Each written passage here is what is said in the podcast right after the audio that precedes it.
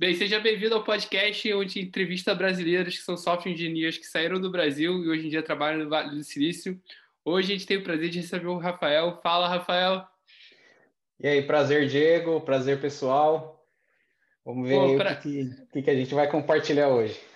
É um prazer ter você aqui. E, cara, é, assim, é, falar um pouco também, até para entender, você, você chegou a trabalhar com o meu co-founder no Brasil, né? O Rafael. De certa forma, sim, eu trabalhei no UOL. O uhum. Rafael também trabalhou no UOL, né? Só que eu sim, trabalhava sim. num setor mais. Eu trabalhava no billing, no UOL, e o Rafael uhum. trabalhava no PagSeguro, que na época estava começando, estava engrenando. Ah, entendi. Então, é, existe, eu... existia o UOL Billing e o PagSeguro que. É, porque assim... assim... tem o UOL, tem o grupo UOL com vários produtos, né? Provavelmente você já ouviu falar de toda a oferta que hoje tem. Sim, sim mais, sei lá, você tem, tinha um All Mais, que era mais ou menos um YouTube e Orkut, que também não existe mais, mas tem o All Host, tem, tem e-mail, é, tem algum, outras ferramentas assim voltado mais para empresas, né? Também tem, tem produtos voltados mais para usuário final. E eu trabalhava no billing, criando soluções de pagamento, de para suportar a base de usuários, com várias formas de pagamento, né? Cartão de crédito, débito, boleto. Sim. E nessa época, mais ou menos quando eu entrei, que era 2012, que eu comecei no, no UOL, o time que eu comecei a trabalhar, a gente estava fazendo, implantando uma integração com o gateway de pagamento do PagSeguro. Ah, entendi. O Rafael trabalhava lá nessa época. Então, assim, né, várias conversas que eu tive com, com o pessoal do PagSeguro, eu encontrei o Rafael e a gente se conheceu assim, entendeu? Sim, sim. Não, mas é muito engraçado, é, tipo, é, de vez em quando, se você não conhece um brasileiro aqui, provavelmente você tem um amigo comum com ele. É, é sempre assim, tá ligado? Tipo, meio que geral se conhece aqui no Vale. É, é, é muito engraçado isso. Tá, mas antes de chegar lá nessa etapa da Walker, é mais avançada da sua carreira, é uma pergunta que eu faço para todo mundo. É, cara, fala um pouco de tipo, por que, que você decidiu trabalhar com isso, assim. É, me fala um pouco da sua faculdade, como é que você escolheu, tipo, o que, que você ia estudar? E o que, que você estudou também? Sim, sim, não, tranquilo. Primeiro, quando eu era moleque, criança, meu sonho era ser era completamente diferente da área de computação no geral. Eu queria ser desenhista. Esse era Sério? meu sonho. Queria trabalhar com artes, é. Cara, coincidência que você tentou trabalhar com isso? Não, trabalhar não, porque assim, eu era, eu era bem criança, mas assim, o que, o que eu tenho de coisa que eu fiz quando era criança é muitos quadros que eu pintei até hoje. Eu tenho Sério? quadro em casa, pintado tinta óleo, pintura em lápis de cor, muita uhum. coisa que eu desenhava, assim. Mas, eu já, mas quando eu comecei a pesquisar um pouco do que eu queria ser no futuro, eu vi que isso não, que era difícil, entendeu? principalmente no Brasil. Eu, vi, eu já, uhum. já li algumas coisas assim que o mercado, por exemplo, de quadrinhos aqui nos Estados Unidos, era, um, é, era assim, era um universo de possibilidades, né? mas no Brasil você não tinha. Hoje já é um pouco diferente, assim, eu já vejo muitos artistas crescendo no Brasil e gente trabalhando para a Marvel trabalhando para a DC, é brasileiro. Uhum. Enfim, aí o que aconteceu? Eu ganhei um computador de presente e eu comecei a me interessar por jogos, jogos de estratégia, eu gostava muito de jogos é, RTS, né, que eles falam Real Time Strategy. Uhum. É, Tipo, comandos, Red Alert. Não, comandos, Red Alert, César. É... Ah, tô ligado. Tipo, Age, Age, of, Age of Empires. Exatamente. Ah, sei qual é. Uhum, tô Exatamente. ligado. E, e, eu comecei a fuçar assim por curiosidade, sabe? Eu começava, ah, mas eu queria criar um vírus, ah, eu queria ser hacker, sabe? Como é que eu faço para ser um hacker? Como é que eu faço para criar? E eu comecei uhum. Interessar pela área, no geral. Quantos anos tu tinha naquela época? Ah, eu acho que eu tinha uns 15 anos, eu devia ter uns 14 anos, eu tinha. Uhum. Quando eu ganhei meu primeiro computador. Enfim, Sim. aí eu comecei a me interessar pela, pela área, né? Pesquisar bastante e, e principalmente quando eu descobri que ganhava bem. Na, desde Sim. aquela época, todo mundo já falava assim. Eu via histórias do pessoal falando mais velho, né? Ah, meu noivo se formou, arrumou um emprego super bom e tá mó feliz até hoje, sabe? E eu comecei a me interessar também pelo salário, desde aquela época já era bom. E aí foi quando eu. Mas eu não tinha condições de pagar a faculdade, tinha esse porém também. Aí, é, graças ao ProUni, eu consegui uma bolsa integral para estudar na Unip, fazer ciência da Ah, sim. É na capital? É, é, em São Paulo eu, eu fazia naquela unidade da, do Center Norte, ali, próximo do Center Norte, que era uma, é, eu esqueci o nome ali da unidade. Mas eu estudei um ano lá e depois eu apliquei, de, eu fiz o teste, eu fiz a prova de novo no ProUni e eu apliquei para estudar no Mackenzie. E aí sim, eu passei. Sim. Ah, você saiu então da Unip e foi para o Mackenzie? Foi, ou foi. Você, você, nem chegou a estudar na Unip, então? Eu estudei na Unip um ano, pelo ProUni. Ah, tá. Aí depois eu fiz o Enem de novo no ano seguinte. Eu fui, eu fui muito bem, muito uhum. bem. Assim. Eu, eu lembro que eu errei 10 questões do Enem, sabe? Mas era a época que o Enem tinha 60 questões só. Não era como hoje. Hoje, hoje, hoje parece uma FUVEST, né? Pelo que eu sei. Uhum. Foi muito bem e, e, o Mackenzie era super concorrido, né? E aí eu apliquei e eu consegui consegui uma bolsa integral para estudar no Mackenzie, fazer ciência da computação. E aí foi, foi assim, foi o, o pontapé que eu precisava. Primeiro por estudar numa universidade renomada, né? Isso eu vou te explicar depois que, inclusive, me ajudou a, a, a ingressar na área. Só o fato de estudar numa faculdade de nome, mas isso não é fator determinante no longo prazo para ninguém. Isso foi um detalhe na, na, que me ajudou. E aí eu comecei. E no Mackenzie foi muito legal, porque é, ciências da computação, então o foco era muito algoritmo, sabe? Ah, é? Muita informação. É, então eu, eu, eu, aprendi, eu tive aulas de que eu aprendi C, Smalltalk, é, Scheming, que é paradigma funcional, é, Haskell, Assembly. Você tinha, cada, cada dessas línguas que você está falando era uma cadeira da faculdade? Era uma disciplina, exatamente, era uma então, disciplina. Você, pô, então você teve várias disciplinas diferentes, várias linguagens de programação diferentes. Sim, ah, sim. Eu aprendi, eu aprendi desde Java, C Sharp, a gente criou jogo para o Xbox em XNA. É, a gente aprendeu também a parte de Java Enterprise, né, o Java EE, que hoje basicamente é, é tudo Spring hoje em dia, mas é, JSF, JPA, é, Java Beans, usando EJB, a gente viu tudo isso na faculdade, isso foi muito legal. Sim. E aí, é, mas já no primeiro, no primeiro semestre do Mackenzie eu já comecei a fazer estágio. Na, ah, na é, área já. Começou é. cedo, né? É, mas não foi graças à faculdade, não. Foi graças a um curso que eu fiz na Kaelon. Eu fiz uma formação Java na Kaelon. Quando eu ingressei no Mackenzie, isso era 2008. Uhum. E aí, eu, em 2008, eu mesmo eu fiz uma formação de 100 horas lá na Kaelon, formação de Java. Três Sim. módulos lá. Pegava desde o básico, orientação ao objeto, e até algo mais assim voltado para web services, né? Para mais web, né? E graças a isso eu consegui uma bolsa, é, consegui é, passar num, num processo para estágio numa consultoria lá em Santo Amaro. Me, me, explica mais um pouco isso. É porque eu fiz muita apostila da Kaelo que eles davam de graça na internet, aqueles PDFs. Era Legal. bom, assim. Era, era, muito, era de Java. Eu devo ter feito de HTML também, se eu não me engano. Mas, tipo, por que, que você fez a Kaelo em si? O seu objetivo era aprender? Era botar aquilo no teu currículo? Ou a Kaelo, é. de alguma forma, te ajudava a achar estágio? Qual, qual era o seu objetivo principal de estar fazendo a Kaelo? É porque eu queria trabalhar como programador Java, né? E na Sim. faculdade, na faculdade, assim, você sabe, na faculdade você tem um conhecimento abrangente, né? E, e demora, você não consegue focar num curto prazo, né? E a Kaelo uhum. me dava isso, ele me dava uma formação específica, assim, em questão de, de seis meses, sabe? Fazendo treinamento. Eu não, não fiz um seguido do outro, né? Naquela, naquele, naquele, naquele, naquela época também não tinha muita grana, então eu fazia conforme eu conseguia. Então levou mais ou menos uns seis meses para eu fazer os três módulos. Então era, era você fez por causa do aprendizado, não era para botar no currículo necessariamente.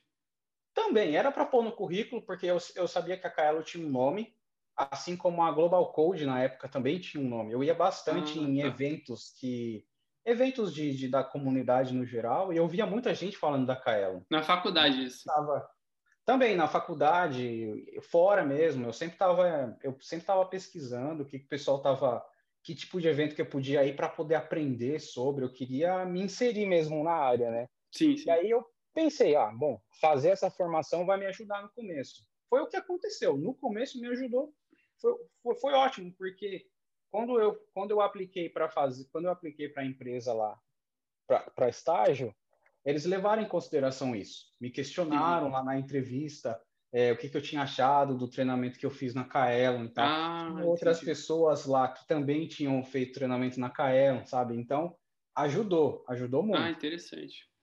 É. E, e, tá, tá, entendi. Então fala, fala um pouco mais desse seu estágio, tá? Falou que tá no primeiro ano da faculdade. Exatamente, isso já era 2008, 2000, 2009. Eu fiz, eu fiz treinamento na Kaelo em 2008. Em 2009 eu comecei nessa consultoria lá na, em Santa Maria, que chamava Waller, o nome da consultoria, W-A-L-A-R. Uhum. Existe até hoje, é uma consultoria grande, eles são parceiros fortes da Oracle. Então, eu aí eu comecei a trabalhar com muita coisa de Oracle. Eu trabalhei Sim. desde com o EBS, trabalhei com um framework parecido com o JSF, que era o Oracle é, eu esqueci o nome agora. Eu esqueci o nome agora, mas é um framework muito parecido com o JSF, mas proprietário da Oracle.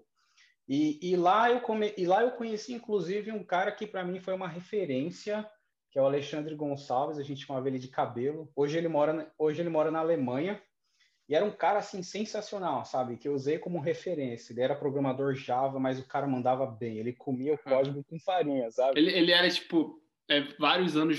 Já era formado? Já, já. Ele já, ah, tá. ele já tinha, na época, eu estava começando como estágio, ele já tinha sete, oito anos de experiência. Já. Ah, sim. É. Eu tive, eu tive uma pessoa assim. na, na, minha carreira que foi assim também. Foi para mim, foi o cara mais foda que já trabalhou Exatamente. comigo. Eu tive um cara Exatamente. Ele é esse cara, assim. Eu tenho contato com ele até hoje e eu admiro demais, porque ele era um cara que ele era capaz de o pessoal falava assim, ó, precisa aprender essa tecnologia. E eu, estou falando isso não é mentira. Ele chegava na semana seguinte, ele falava, cara, tirei certificação disso. Ele aprendeu e tirou. Eu ficava assim, como você consegue, cabelo? Você é um monstro, cara. Como não é possível? Deve ter alguém te ajudando. Não é possível que você faz tudo sozinho. Uhum. E era, era legal esse trabalho porque a gente, como era consultoria, eu trabalhava proje com projetos em várias empresas. Então, eu, eu trabalhei em alguns projetos que eram 100% Java, e era teve alguns projetos que eu, como júnior, eu trabalhava só eu e esse sênior, que era o, o Cabelo, né? O, o, o, esse meu amigo Cabelo. E, e aí eu tinha muita responsabilidade, então eu aprendi muito nessa época, sabe? Eu, eu tive oportunidade de mexer com outras coisas, então eu aprendi SQL também nessa época. Ah, eu mexi bastante com PL, SQL, criando procedures, sabe? Functions. Ah. É, então a faculdade para você era fácil, porque, tipo, tu, no, teu, no teu estágio, assim, tu tava realmente aprendendo coisas que você aprendia anos depois na faculdade. Né? É, é, só que também na faculdade era puxado, né? Porque era muita matemática. Na faculdade ah, eu tive tá, cálculo sim. 1, cálculo 2, cálculo 3 e cálculo 4, matemática discreta. Era muita matemática, era puxado, sabe, matemática. Sim, sim. E aí eu trabalhei, eu trabalhei com, com um SAP, cara, também lá na, na consultoria. Eu mexi com um ABAP também. Trabalhei oito meses com o programador ABAP na Claro. Uhum. E Java Entendi. também, fiz umas integrações com ABAP e, e, Java. Bom, isso daí foi a, foi a minha época de que eu trabalhei na consultoria. Daí, então, eu fui mandado para um projeto na CVC. Isso era mais ou menos 2011. E na CVC era em Santo André. Eu, a gente tá, eu tava, também estava com esse meu amigo Cabelo, e a gente estava num projeto de integração do CRM on demand, on demand, que, era da, que é da Oracle também, que a CVC tinha comprado. E a gente estava fazendo integração com o sistema lá da CVC, que até hoje existe, chama Sistur. A gente estava integrando, que é o sistema que as agências da CVC usam. E a gente estava uhum. integrando esse sistema com o, C, com o CMS. É, com o CMS, com o CRM, perdão com CRM da Oracle. Esse projeto levou uns quatro meses. Depois que terminou, a galera da CVC me curtiu, assim, falou, pô, legal, a gente gostou de você, queria que você continuasse aqui, a gente quer te fazer uma oferta. Era comum o nego, nego roubar, assim, a galera... É, da... Não roubar, é. né, mas puxar o pessoal é. de consultoria. E, e é assim, porque eu era, eu era bem, eu era, jun, eu era estagiário ainda, eu não era nem júnior nessa época. Uhum. Só que eu, eu sempre aproveitava assim, eu tentava aprender o máximo, eu grudava mesmo nas pessoas que eu via que eu conseguia extrair sim, alguma sim. coisa. Uhum. E eu sempre era proativo, sabe? Tava em cima das pessoas, assim, perguntando. Eu não ficava de mandar e-mail assim, eu ia atrás mesmo, sabe? Sim, eu queria aprender, eu queria mostrar trabalho, né? Uhum, irado. E, e aí o pessoal me fez uma oferta de uma proposta para ir trabalhar para eles efetivo. Aí eu falei, nossa, maravilha, era mais, era o dobro do que eu ganhava como estagiário. E, mas como é que você ia fazer a carga horária? Você ia sair da faculdade? Ou, Não, eu dar? conseguia, eu conseguia é, conciliar porque eu trabalhava das 8 até as 5 mas o. o... Ah, a faculdade era à noite. Exatamente, a faculdade era à noite. Aí, nessa época foi bem relação, porque eu ainda fazia inglês de manhã, antes de entrar no trabalho. Eita, caraca! É. e aí, o que aconteceu? Foi muito engraçado, porque eu recebi essa oferta da CVC e aí eu levei para minha consultoria. Falei, ó, tô saindo porque é, me ofereceram é, para ficar na CVC. Aí o, o meu chefe me chamou e falou, ah, quanto que você quer para ficar aqui? É. Aí eu falei, ele falou, quanto que, os, quanto que eles querem te pagar lá? Eu falei, tanto. Era o dobro do que eu ganhava como, como, estagiário. como estagiário. Aí o meu chefe falou, então a gente cobre. Eu falei, tá bom, então eu fico. Cobre como estagiário? Você, você ia Não, trabalhar? Ah, eu ia ser promovido para júnior. Ah, tá. Aí eu falei, tá bom, então eu fico. Aí eu liguei para a CVC, aí a, ah. que tinha me fe... a gerente que tinha me feito a oferta falou, a gente dá mais 20% em cima. Eita! Seja. Eu falei, então tá bom, então eu vou. e aí eu fui não, não, mas... Faz sentido, porque até eu sei que tipo, o pessoal que tá ouvindo esse podcast quer trabalhar no Vale e tal, a maneira mais fácil de ganhar mais dinheiro é ter ofertas de duas empresas ao mesmo tempo. Sim. Uh, Você faz cara, elas conheço... brigarem. Exatamente. Eu conheço tem até o podcast, não sei se você chegou a ouvir, o Gabriel Dalalho, ele deu entrevista que ele teve 10 ofertas na mão dele, ele fez essas 10 empresas lutarem, ele conseguiu um salário bizarro aí, aqui Nossa. no Airbnb. Mas é, a maneira mais fácil de ganhar um salário muito alto é realmente ganhar várias ofertas para as empresas brigarem entre si. Então, é, mas, mas isso, tu... isso, isso, é uma verdade até mesmo no Brasil. A melhor forma de você pedir um aumento, muitas vezes, é você sair da sua empresa Exatamente. Um fora, exatamente. E depois você volta. É, no, no, lá no Facebook ele chama, deve, esse nome deve ser em outros lugares, ele chama disso de boomerang. O pessoal sai do Facebook, vai para o Google e volta. É muito é. comum isso. É, é. Bom, aí eu, tô falando da CVC, aí o que aconteceu? Na CVC eu fiquei pouco tempo. Não porque eu, uhum. não porque eu, eu, eu não, é engraçado esse também, porque eu não estava planejando sair da CVC. Eu fiquei mais Sim. ou menos uns seis meses na CVC. Só que aconteceu. Você não era mais estagiário, você era full time. eu era full time, eu era júnior na CVC. E, e aí eu comecei, é, eu estava tranquilo lá, mas teve umas mudanças lá, mudou gerência, entrou um CEO novo na época, era um CEO da, da NET, que foi para a CVC. E ele mudou muita coisa lá. Ele mudou uhum. tanto que uma galera começou a vazar porque não gostou da gerência dele. Eita. Assim, vazar mesmo, sabe? Era sair a três, quatro, cinco por semana. Uhum. Saía tanta gente que ele teve que fazer uma reunião com o pessoal falando assim, por favor, galera, não saia. Uhum. De tanta gente que estava saindo. E nisso, um amigo meu na época, que chama Casão, é apelido dele, uhum. é, ele começou a fazer um monte de entrevista. E ele sempre vinha falar para mim, o pessoal sempre me chamou de Brito meu sobrenome. E ele falou, ô oh, Brito, nossa, olha, olha, eu fui fazer uma entrevista hoje, olha essa oportunidade que legal tal, vamos ver se vai dar certo. E numa dessas entrevistas que ele fez era o UOL.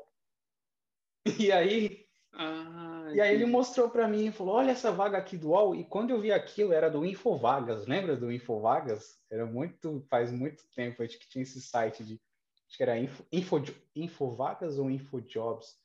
Tinha um site muito famoso na época. Uhum. E aí ele me mostrou essa vaga e eu fiquei muito interessado. Falei, nossa, queria muito trabalhar no UOL, empresa famosa. O que, que chamava atenção, assim, na, na UOL? O nome, primeiramente. Ah, tá. A marca. Era uma empresa, é, a marca. A marca chamava o nome. E também o que era o, o que era para trabalhar, que era na parte financeira, né? Era para trabalhar no billing, né? Falei, nossa, eu queria muito trabalhar com isso. Uhum. É, e aí eu fui fazer entrevista. E aí vem a parte que eu falei lá da, da faculdade, por fato de ter estudado no Mackenzie. Quando eu fui fazer entrevista, o gerente que me entrevistou, que é o Leandro, e hoje também mora em Berlim, coincidência, uhum. ele, ele tinha estudado no Mackenzie também, feito ah. ciência da computação, e o orientador dele era o mesmo orientador que o meu. Ah, era o mesmo vocês descobriram isso no meio da entrevista? Como é foi. que foi?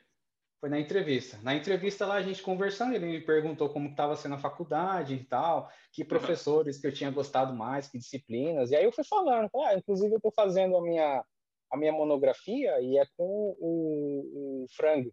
Monografia que você fala, você estava fazendo bacharel, né? Ciência da computação. Ah, tá. Bacharel, Tem uma monografia. Exatamente. Ah, tá. Entendi. É o TCC, Tra... né? É, é, TCC. Ah, tá. É que no Mackenzie é chamado, eu não sei se hoje, mas na minha época era chamado de TGI. Uhum. Trabalho de, eu não, não, sei o que significa agora, eu não vou lembrar. Mas uhum. eu estava fazendo, eu comecei a fazer o TCC e eu estava fazendo com esse professor, Ismar Frango, e era o mesmo, é o mesmo professor que tinha sido orientador dele. E aí, assim, deu match, sabe, na entrevista. Por outros fatores também, lógico, né? Eu tinha conhecimento técnico que a vaga demandava, né? Ele me entrevistou, de fato, não foi só Sim. isso que claro, fez eu claro. passar, mas... É... E aí eu comecei a trabalhar no UOL em 2012. E foi e nessa época que eu, eu o time que eu entrei, a gente estava trabalhando na integração com o PagSeguro. Foi quando eu conheci o Rafael Tanizal. Ah, entendi. Entendeu? Uhum. É, e, cara, no UOL foi a melhor, é a melhor empresa que eu já trabalhei até hoje. E eu recomendo para todo mundo que está iniciando, que está insatisfeito com sua empresa, se você acha que a sua empresa está ultrapassada, você não vê desafios. Cara, eu, eu gostei demais de trabalhar no UOL. Quando eu entrei em 2012, assim, eu não era um desenvolvedor ainda que conhecia. Eu não era um desenvolvedor de fato, sabe? Sim. Eu era mais aquele copia e cola mesmo, sabe? Eu não pensava uhum. muito assim. Era, eu trabalhava em consultoria, você sabe, consultoria é mais assim, é fazer é, rápido, entregar, é, faz de qualquer jeito, tem que entregar, é isso. Só que no UOL não, cara. No UOL eu, eu comecei a ter contato com metodologias ágeis, já comecei trabalhando com Scrum, sabe? Eu tinha sprint. A gente, de uhum. fato, tinha um, uma, uma sessão que a gente fazia planejamento, a gente quebrava as histórias, a gente votava, decidia como time. A gente tinha, assim, uma responsabilidade, né? Que a gente chama ownership, né? Muito grande. A gente decidiu o que a gente ia fazer. A gente tinha é, as expectativas claras, o que precisava ser entregue e o melhor de tudo, assim, a parte qualidade de código. Então, era muito focado em testes. A gente fazia testes de, de, de unitários, de integração, sim, de, sim. sabe, end-to-end. É best practice lá na, na UOL. Exatamente, assim. E não só isso, mas a, a galera mesmo, o time no geral, o nosso departamento, na época, tinha uns 50 pessoas. Mais ou menos uns 4, 5 times. E a interação era muito legal. A gente discutia APIs mesmo, sabe? A gente vai construir uma API REST, vai ser RESTful, sabe? E a gente discutia nesse nível, o pessoal levava livro assim e, e provava, falando, não, vai ser assim, a gente desenhava. Até hoje é assim, sabe? É um ambiente Sim. muito legal, que você realmente coloca a mão no código. Eu não só programava, eu fazia entrega em produção, eu alterava banco de dados, criava índice, escrevia é, script no Puppet, no Ansible, sabe? Eu fazia uhum tudo, configurava a máquina no Linux, subia uma interface nova de rede, sabe? Sim, sim. Aprendi a fazer tudo isso, cara. E, e mais ou menos em 2014, o UOL começou uma migração forte para o cloud. E aí eu tive contato com Docker, com Kubernetes e, e, e, de novo, assim, mão na massa mesmo, sabe? Criando certificados, instalando certificado no Kubernetes, tudo, tudo. Uhum. E, e aí tá, e agora vem mais ou menos o um momento que que me, me traz para cá, para os Estados Unidos. Você, você, nesse momento, você já estava formado na faculdade? Eu me formei em 2013, eu entrei no UOL em 2012. Ah, tá, entendi. 2000, você... 2012, tá. é, 2012 eu, eu, mas quando que foi em 2012? Eu saí, acho que foi agosto de 2012, mais ou menos, agosto. Agosto é março? Acho que é agosto de 2012, eu saí do, da CVC e fui para o UOL. Entendi. E aí eu me formei em 2013, mais ou menos dezembro de 2013, né? Uhum. E aí, ah, antes disso ainda, em 2014, eu apliquei para o mestrado no, no IME, lá na USP. Uhum. Aí fiz a prova lá também e tal, e passei. Por que, que você aí, queria fazer mestrado naquela época? Ah, eu já tinha um sonho, assim, primeiro de estudar na USP. Uhum. E eu não queria parar na graduação, eu queria fazer um mestrado, porque, eu sempre achei que o mestrado, primeiro, é uma outra possibilidade, é uma, é uma carreira, é, me, me, abre mais as portas, porque vamos dizer que amanhã eu queira ser professor universitário, o mestrado ah, me possibilita. É, eu queria ter um contato com pesquisa, queria entender como é que o mundo acadêmico funciona. Uhum. E outras coisas também. O, o uma imigração para o Canadá, por exemplo, se você tem um mestrado, é melhor, sabe? Eu, eu via que tinha muitas vantagens, o fato, só o fato de ter um mestrado. E aí eu apliquei para o IME e, e passei.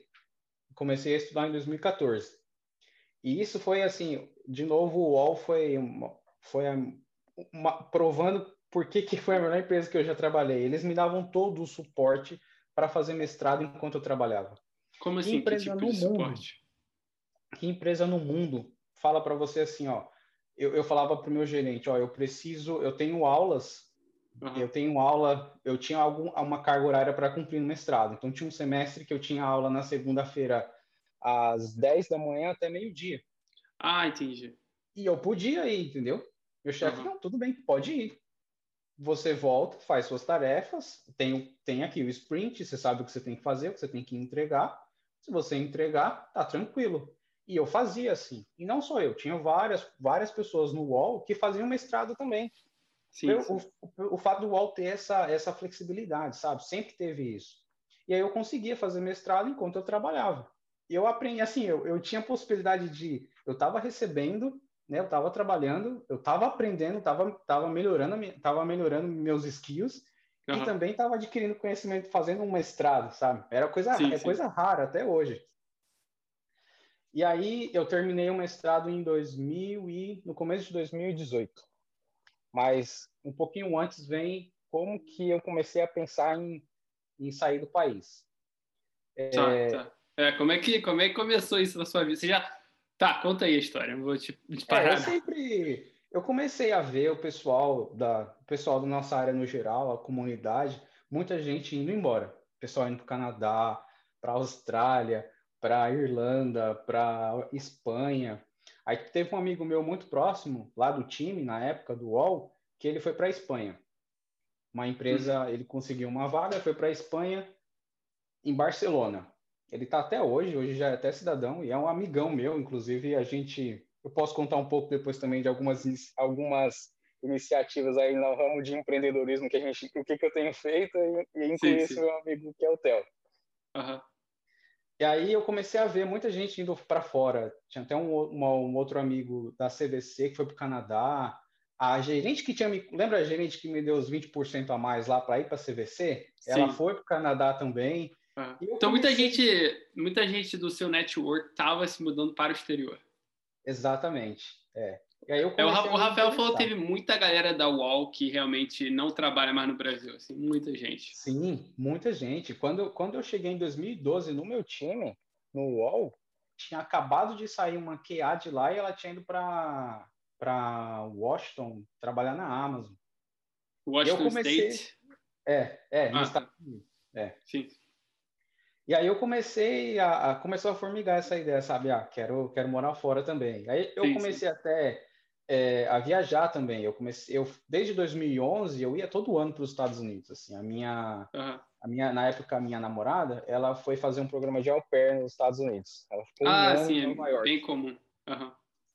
E aí foi a primeira vez que eu fui para os Estados Unidos em 2011. E quando eu pisei a primeira vez, assim, eu me apaixonei pelo país, sabe? Eu gostei ah, é? demais. O que, que chamou a tua atenção? Né?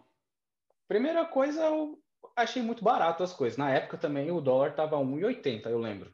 Ah, tá, entendi. O dólar estava tá. 1,80. Até hoje as coisas são baratas. Comparado com o Brasil, tem muita coisa que é barata ainda, mesmo se você trouxer reais. Sim, sim. Mas naquela época era muito, muito barato e, e, eu, eu, no geral, assim, eu achei um país muito rico, sabe? E também aquela, um pouco da ilusão e imaginário que a gente tem de tanto assistir filmes, sabe, americanos. Uhum. Né? Cultura, e, né? Quando você chega aqui, você fica meio deslumbrado, né? Eu cheguei em Nova York, fui em Manhattan, lá, sabe? Fiz aquele tour de turista mesmo, todos os lugares que aparecem nos filmes. Sim, sim. E aí, de, desde 2011, eu ia todo ano para os Estados Unidos e também fui para a Europa, sempre a passeio, né? E eu comecei a falar eu queria morar, eu quero morar fora do país. Até que, é, mais ou menos em 2016, um amigo lá do UOL, ele veio falar comigo, não conta pro chefe ainda não, mas eu quero te falar um segredo. Tô para ir para os Estados Unidos trabalhar na Sony. Eita! Nossa, que legal! E aí, como é que funciona isso daí? Poxa, Aqui em, tanto em, em... Ah, é? ah, é em São Francisco ou ali, ali embaixo, lá para baixo? É em São Francisco, tem ah, um prédio é? lá em São Francisco. Porque Aqui tem... em São Francisco também. Né? Eu acho que o PlayStation fica onde o Rafael morava, o Tanizawa morava. Foster City. Eu achava que o PlayStation ficava em Foster City. Talvez a é. Sony e o PlayStation fiquem em um lugar diferente.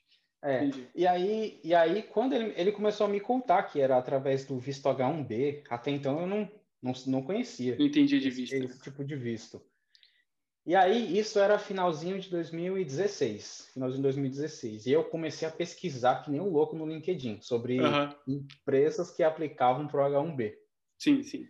E, e aí, é, começo de 2017, janeiro mais ou menos de 2017, eu achei uma empresa que chama IPAM. É até legal falar o nome porque a galera pode. Me fala mais sobre essa empresa. É, é, é, uma, é uma tech company?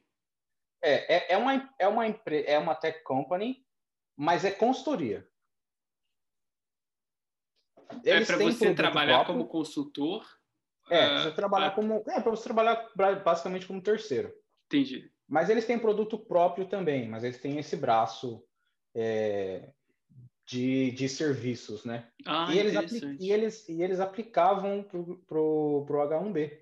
Sim, sim. E aí, até um detalhe para quem, quem tem interesse, a melhor época para procurar empresas que aplicam para o H1B é agora, né? Porque sim. começa em janeiro e vai até abril, que é o período que tem de das empresas irem atrás das aceitar candidatos. E eles aplicarem para o H1B para ir lá para a loteria, né? Que, é, sim, que acontece sim. em abril. E foi o que aconteceu eu apliquei para essa empresa, é, encontrei pelo LinkedIn, mandei mensagem para a recrutadora, ela me respondeu, falou, a gente realmente a gente aplica para o H1B. Eu falei, nossa, maravilha. Aí Foi eu irado. fiz a prova, fiz a prova, passei, é... basicamente, assim, tem todo o processo seletivo, né? É a mesma coisa, né? Foi um uhum. interview, depois você faz mais uma rodada de entrevistas, entrevista com gerente, comportamental, algoritmo e algoritmo e algoritmo. Uhum. E aí passou, e só aí o, processo é um pouco demorado, né? Porque eu passei em janeiro, olha só a timeline aí. Passei em janeiro de 2017, aí abril eles submeteram o meu processo para a loteria de H1Bs aqui dos Estados Unidos, né? E aí, mais ou menos em outubro de 2017, eu fiquei sabendo a resposta, que eu tinha sido selecionado e aí tem mais os trâmites de imigração.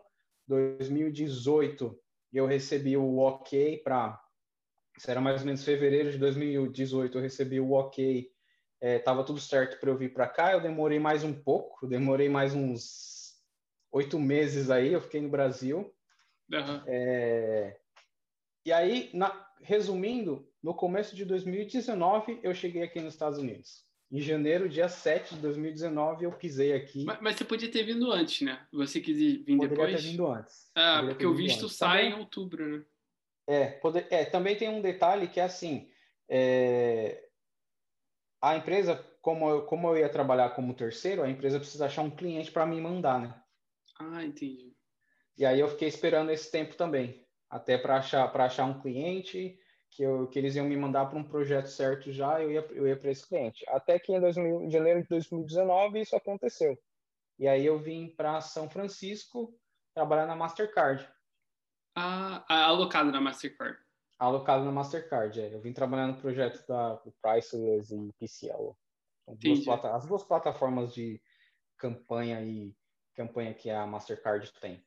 Uhum. Eu trabalhei nesse projeto. Ah, só, só fazer uma pergunta. É, tá, você estava na, naquela você estava tentando achar empresas que davam visto para gringo. Uh, você achou essa empresa? Você chegou a aplicar para outras empresas ou só para essa? Apliquei, apliquei para outras. Eu apliquei para, assim, eu não sei, é, é, isso é algo legal também de falar. Quando a gente, os processos seletivos das empresas aqui, principalmente empresa americana mesmo, são, é, muito, é muito focado em algoritmos. Tem que estar tá Sim, é muito é 100%. Afiado, né? É, exatamente. Você tem que estar tá muito afiado em algoritmo. E eu não sabia disso, sabe? Eu ah, estava acostumado, eu acostumado com o processo seletivo do Brasil, que é mais focado na experiência. Uma é conversa, mais, né? Não é, é, não é, bem, conversa, não é técnico, né? O, é. Aqui nos Estados Unidos é 100% técnico. Aqui, aqui é 100% técnico e, e, assim, é 100% algoritmo. É, às vezes o, o entrevistador nem fala com você, já te dá um problema e é só isso que você precisa fazer, mais nada. Exatamente. É. E aí eu apliquei para algumas sim, eu apliquei na época para Palantir. A Palantir é boa. É, bem. E, pois é, e, e, eu não passei na época, porque foi assim, já me deparei com um algoritmo não pesado preparado. logo de cara, ah, não estava tá. preparado. Sim, eu sim. não sabia disso, no começo não sabia, mas eu fui aprendendo, tanto que que as coisas mudaram depois que eu cheguei aqui, tanto que eu não Ah, e você aprendeu como funciona o processo. Tanto que eu não estou mais nessa empresa, é, é, já, já, estou numa outra e é, é, americana mesmo. Ah, tá. Entendi. E aí é, eu trabalhei nessa, trabalhei na Mastercard um ano e três meses, uhum. até que eu comecei a me dedicar a estudar algoritmo aqui. Ah, entendi. Code, Lit Code, assim, Lit Code. mais de 300 ah. exercícios no Lit Code. Tem que fazer, tem que fazer, senão não passa. Eu falo, eu falo isso Exatamente. toda hora no Instagram, tem que fazer Lit Code, não fizer não vai passar. Você pode ser Exatamente. muito bom programador, você não vai passar. Exatamente. É, e, e você fica até um pouco frustrado se você, se você é bom tecnicamente, está acostumado a trabalhar com várias tecnologias. Não adianta você, nada, não adianta nada. Não adianta, não adianta. Você, você é bom, você, você cria APIs REST, você, você é um bom programador front-end, back-end, entende muita coisa do sistema distribuído. Eu só posso dizer que você vai bem nas entrevistas de system design, mas as é. de algoritmo ainda você não vai bem. Não tem como. É, que, é exatamente. É. Mas, tipo, por um lado é bom, porque, tipo, se você sabe como estudar, porra, você tem muita chance de passar. É. Agora, quem, quem não, não conhece o processo, chega lá, pô, vou tentar hoje, amanhã, cara, não passa. Você pode ser melhor engenheiro da sua empresa, você não vai passar. Agora, se a pessoa souber como estudar e tal, todo esse, todo esse conhecimento que você ganhou, a pessoa, se botar esforço, consegue, né? É, exatamente, exatamente. E, e, e mesmo assim, mesmo quando você chega aqui, você começa a conhecer o pessoal americano ou que estudaram aqui, toda a formação acadêmica foi feita aqui nos Estados Unidos, o pessoal já está mais acostumado com esse processo seletivo. Até eles sofrem. Sofrem muito, eles aplicam. É, é normal você ver relatos de pessoas que aplicaram para mais de 50 empresas e recebeu uma oferta. Sabe? O cara passou seis meses fazendo entrevista, só fazendo isso da vida dele, e ele não consegue passar nas entrevistas, porque de fato é difícil.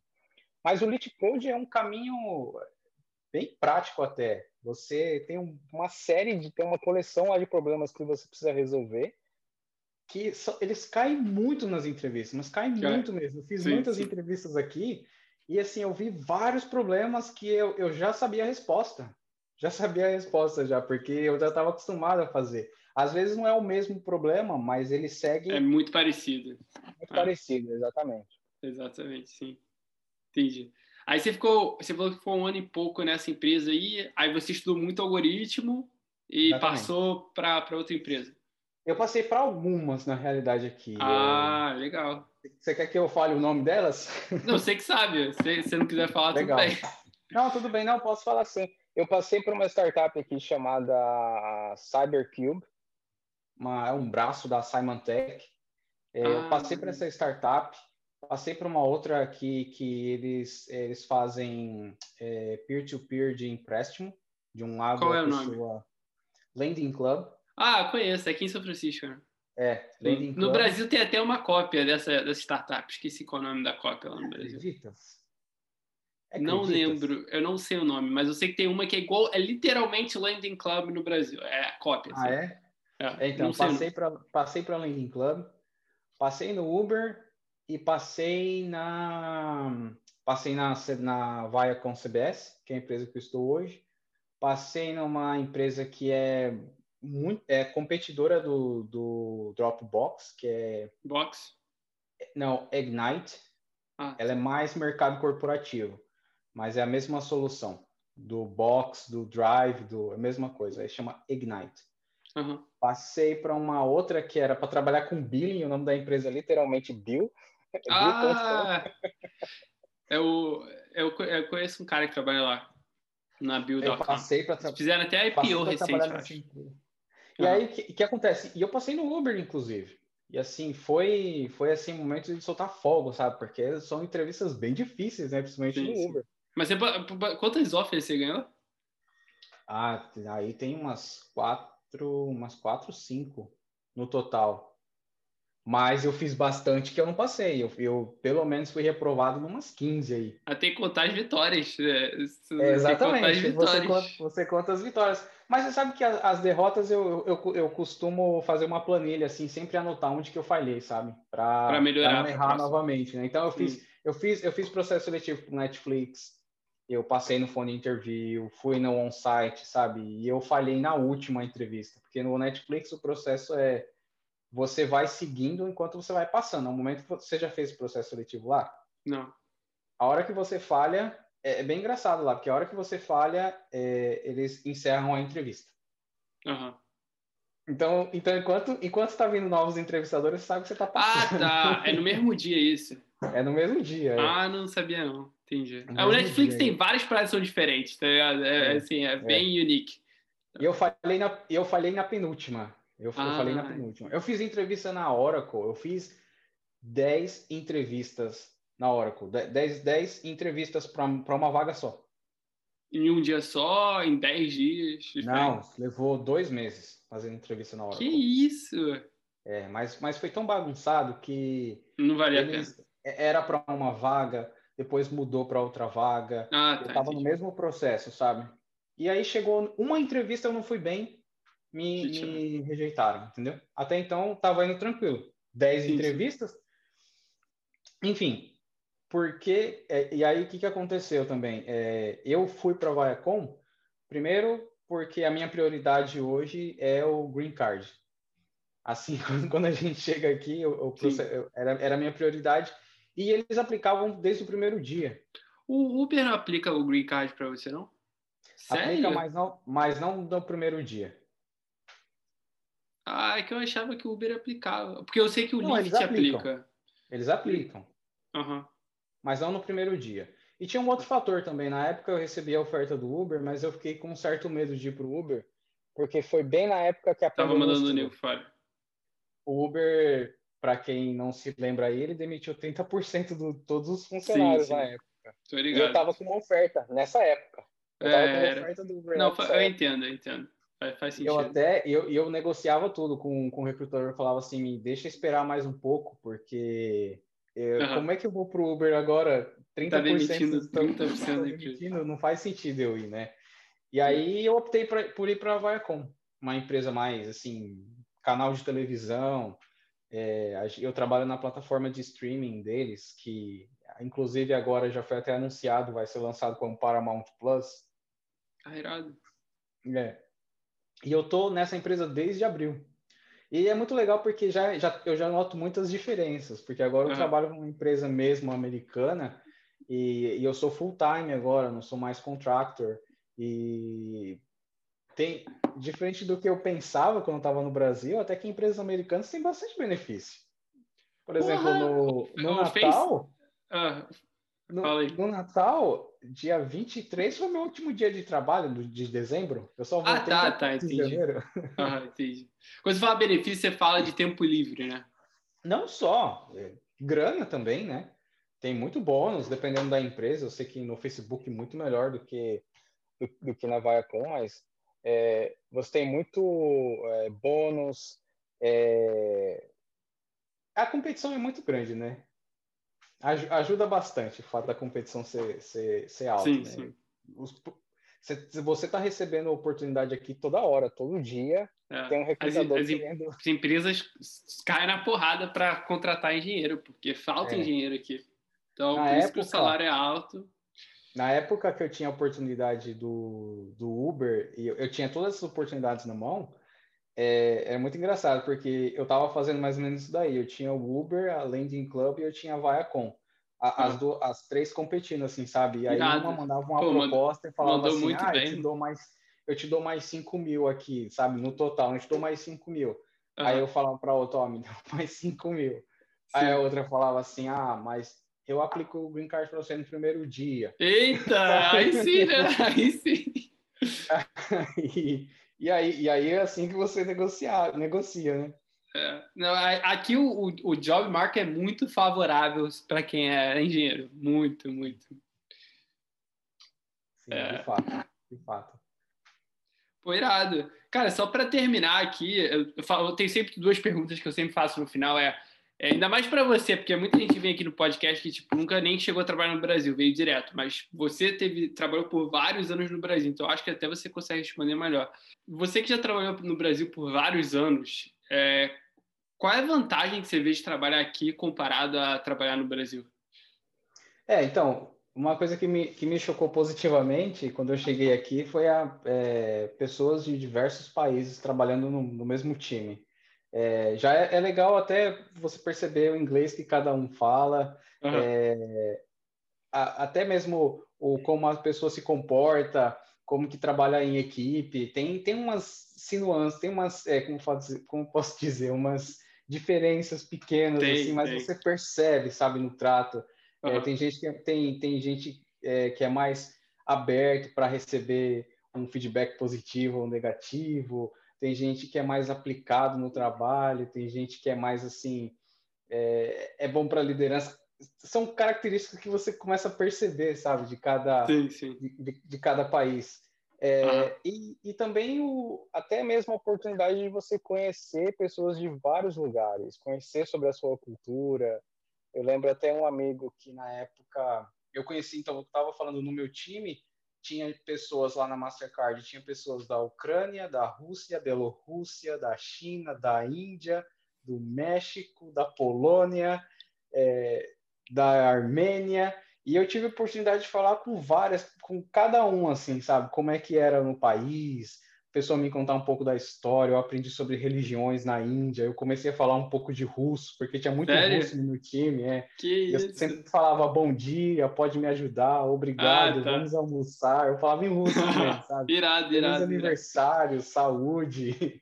Eu falava em russo, e era muito legal, e o pessoal gente fina, sabe? Uhum. Principal, principalmente os indianos e o pessoal da Bielorrússia, assim, muito gente fina.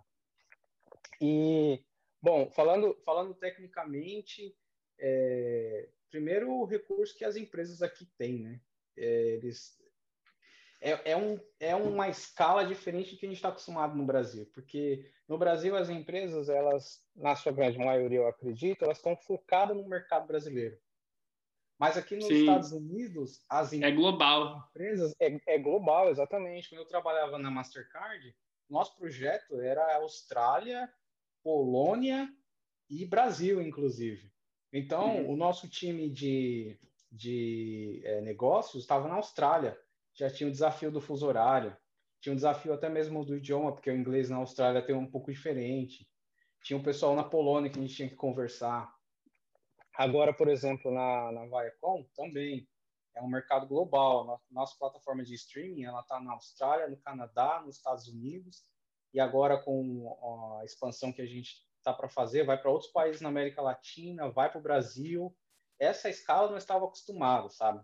Sim, é, sim. Tem que lidar com, com um sistema que, assim, é, você tem diversos desafios. Até onde mesmo você vai fazer o deploy da sua aplicação, né? Pela questão de latência e tal. Tem que estar o mais próximo possível da região que vai atender. Ah, o público da Austrália tem que estar num data center diferente do pessoal que está aqui na parte na Europa, ou o pessoal que está na, na, nos países mais latinos embaixo, né? É, isso também, isso, isso é, uma, é outra é, diferença. Outra coisa também, eu não, todas as empresas que eu trabalhei no Brasil, é, todos os funcionários estavam próximos, né? Tava uhum. todo mundo no mesmo prédio, tava todo mundo na mesma cidade. E aqui é difícil você trabalhar com todo mundo no time está no mesmo lugar. Sim, então sim. aqui tem gente, eu tenho, tenho no meu time agora tem gente na Polônia, tem gente que está aqui, mas tem gente que está em, em, é, em, Nova York, tem gente que está em Los Angeles, é, espalhado. Uhum. É, eu diria que isso. Sim, sim. Não, é, aqui, é, tipo, não, o nego não está construindo produto para os Estados Unidos, está construindo produto para o mundo inteiro e Exato. já lá no Brasil é literalmente só o Brasil, entendeu? Então, é, é realmente uma grande diferença. É, o impacto que você tem é muito maior. E, cara, última pergunta para não ficar muito grande o podcast. Cara, a pessoa que está ouvindo agora o podcast, que tem sonhos de trabalho no exterior, mas tipo, não, não sabe nem por onde começar, está meio perdido, o que você falaria para essa pessoa? A pergunta é difícil. Bom, a, prim a, primeira coisa é, é, primeiro você tem que você tem que estar é, tá bem na sua carreira, Você tem que ter uma área que você que você quer ser especialista, que você quer ser bom. Ah, eu quero ser um front-end, eu quero ser um back-end, eu quero trabalhar com banco de dados, eu vou ser um DevOps, sabe? Você tem que ter uma formação definida. Eu diria que é o primeiro passo. Não que isso no longo prazo você precisa é, isso é uma outra conversa, né? generalista versus ah, especialista, né? Mas, Sim. mas eu diria que para conseguir uma vaga mesmo, você teria que ser é, focar numa, numa área específica. Então, por exemplo, pegar meu exemplo, back-end, eu trabalhava muito com Java. Depois disso, é, hoje, você para você ir para outro país, eu acho que está muito fácil. Até mesmo você pegar Canadá e Europa, é, eu vejo cada vez mais muita gente indo. E tem, e tem muitas é, empresas que ajudam as pessoas a, a, nesse processo. Eu sei que no Canadá, por exemplo, tem o OneHack. Eu posso falar aqui de outros pode, das pode. empresas que eu conheço. Então, pode. por exemplo, no Canadá tem uma, tem uma empresa especializada em recrutar para startups no Canadá que chama OneHack. Eles têm contato com diversas startups no Canadá e eu conheço muita gente indiretamente. Às vezes, pelo LinkedIn, eu vejo muita gente indo para o Canadá através do Van Hack. É, na, na, na Europa também, eu vejo um movimento grande assim das pessoas indo para lá. Então, tem bastante empresa, cenários assim, polos que estão que é, tem, tem uma certa facilidade de imigração. Alemanha, Holanda, Irlanda, ah, é, são esses, são esses lugares. Procurar empresas nesses lugares você consegue, com uma certa facilidade no LinkedIn, encontrar empresas que, te, que vão bancar a sua, a sua imigração para lá. E contatos, cara. Acho que Sim. depois disso uhum. é contato, sabe? Eu, eu, eu fiz algumas entrevistas para a Europa há um tempo atrás através de contatos, pessoas que eu conheci vasculhando a internet, no LinkedIn, ouvindo podcast, eu entrei em contato direto com a pessoa e a pessoa me indicou, sabe? Então, Irado. às vezes, precisa um pouco de cara de pau também. Eu, tem, eu, tem, eu tem. colocaria esse fator, cara de pau. Chega na com pessoa certeza. e pede para a pessoa te recomendar. E, e, outra, vai no LinkedIn, procura as empresas na Europa, cara. Foca, procura as empresas. O LinkedIn assim, é a melhor ferramenta para você filtrar as empresas e para onde que você quer ir. Você encontrou a vaga lá que você achou interessante, vê o recrutador, quem que criou aquela vaga, entre em contato direto com ele. Através dele, você vê na empresa quem que trabalha na área de engenharia, você consegue ver isso, tem como você filtrar no LinkedIn. Todo mundo que trabalha naquela empresa, na área de engenharia, entra em contato com um, entra em contato com o outro, sabe? Pergunta como é que é lá, se a pessoa pode te indicar. Muitas empresas, elas, elas pagam, elas, elas dão um bônus para os funcionários que indicarem outras pessoas. Então, Sim. aqui mesmo, aqui mesmo nos Estados Unidos, mesmo se a pessoa não te conhece, ele quer te indicar, porque tem empresa aqui que paga um bônus alto se a pessoa que indicou foi é. contratada. Facebook paga 5 mil dólares para cada pessoa que entra no Facebook que você indicou. Então, então, porra, você indicou ali quatro amigos ali, os quatro passaram, 20 mil dólares, dá o quê? 100 mil reais. 100 mil reais no teu bolso ali, ó. Só, só por falar, recruiter aqui, ó, entrevista essa pessoa. Só, Só por indicar. Então, eu posso. Quem quiser, até ficar, até eu abro aqui, quem quiser entrar em contato comigo, eu, eu indico o que eu sei, sabe? Eu posso te ajudar da forma que, que eu souber, eu, eu te ajudo, assim, te indico uma pessoa que está, de repente, num país que você quer ir morar, de repente você conversa com aquela pessoa e, e vê como que você poderia fazer para chegar lá. Pois Mas é. tem diversas maneiras. Cada dia mais eu vejo que está ficando mais fácil é, não é à toa que, de fato, tem muito brasileiro, muito brasileiro indo embora, principalmente muito. os caras que têm, os caras que antigamente, na época de 2014, que eu ouvia podcast, que eu ia nos eventos da, da Global Code, até que é o Developer Conf. Uhum. Muitos caras que palestravam lá, pode ver, hoje estão fora. É. Então, se eles foram, você também pode ir. Eu acho que é persistência, cara de pau, foco e você também consegue chegar lá. Sim, sim. Pô, irado. E, cara, se o pessoal quiser bater um papo, te procurar, se tem alguma rede social que o pessoal possa te procurar, o que, que é melhor para você? LinkedIn, Instagram? O que, que é melhor para o pessoal te achar? É, eu acho que o, o, LinkedIn é mais fácil das pessoas me encontrarem. É até, é até melhor da gente tratar assuntos mais, assim, profissão, business. né? Uhum. Business é no LinkedIn. É, se as pessoas quiserem me procurar lá, é Rafael Brito de Oliveira. Você, depois eu posso te passar o link exatamente, se você quiser linkar em, em algum eu lugar? Eu posso botar o link. Então, o pessoal que está ouvindo o podcast, eu vou botar o link do LinkedIn dele na descrição do podcast. Então, baixa se aí na descrição que vai estar lá o link é, do LinkedIn do Rafael. Exatamente. E como eu falei, como você você precisa ser um pouco cara de pau, então não precisa ficar com vergonha, não. Pode chegar, manda uma mensagem, fala, Rafael. Muita, gente, muita gente tem medo disso. Eu recebo pode. inbox toda hora. Pô, mas o cara, por que, que alguém ia me ajudar? Eu, eu recebo essa pergunta toda hora. Por que, que alguém vai me ajudar? Eu falei, as pessoas normalmente, não, não, não são todas, mas muita gente está afim de ajudar os outros, tá ligado? Então é bem comum isso. Sabe por quê? Eu, eu não, quero, não quero me estender muito, mas eu foi, foi difícil chegar aqui, sabe? Eu, eu passei muitos anos pensando, pesquisando, e depois que você chega no lugar, não significa que é fácil. Mesmo que eu vá falar para você agora, todo o caminho das pedras não vai ser fácil, mas você já vai saber o caminho que você tem que trilhar, sabe? E, e é, é muito legal você poder ajudar as pessoas. Eu gostaria que alguém tivesse feito isso por mim. Algumas Sim. pessoas fizeram de alguma forma e tal, mas eu, eu, eu, se eu puder ajudar você, eu vou ficar feliz em em fazer, sabe? Em ver você aqui ou ver você, de repente, uhum. em um outro país, falar, cara, que legal, você chegou aí também agora, você vai ajudar outras pessoas, né? Eu sim, já fui sim. tão ajudado por diversas pessoas, né? Desde, desde lá do, quando eu mencionei o cabelo no começo lá, me ajudou demais, sabe? É, ele, quando ele foi para a Europa também, eu, foi mais um incentivo, falei, cara, também quero, quero morar uhum. fora, quero experimentar. Então, não fica canhado, pode chamar no no, no, no chat, no LinkedIn, a gente bate um papo. Pô, irado, irado. Acho que o pessoal vai, vai curtir muito, assim, ouvir esse teu, teu, esse teu é, sua, sua experiência, né? É. De trabalhar no Brasil, toda essa tua carreira e, e, finalmente conseguir chegar aqui e poder escolher dentre cinco empresas, tá ligado? É, Pô, muito é legal. legal. É, é legal, é uma coisa que eu falo, se você não se acha bom, você às vezes olha para uma pessoa e fala assim, pô, o cara era tão bom, o cara estudou na USP, geralmente, o cara estudou na USP e o cara passou na Microsoft, sabe? Ele já foi direto para os Estados Unidos.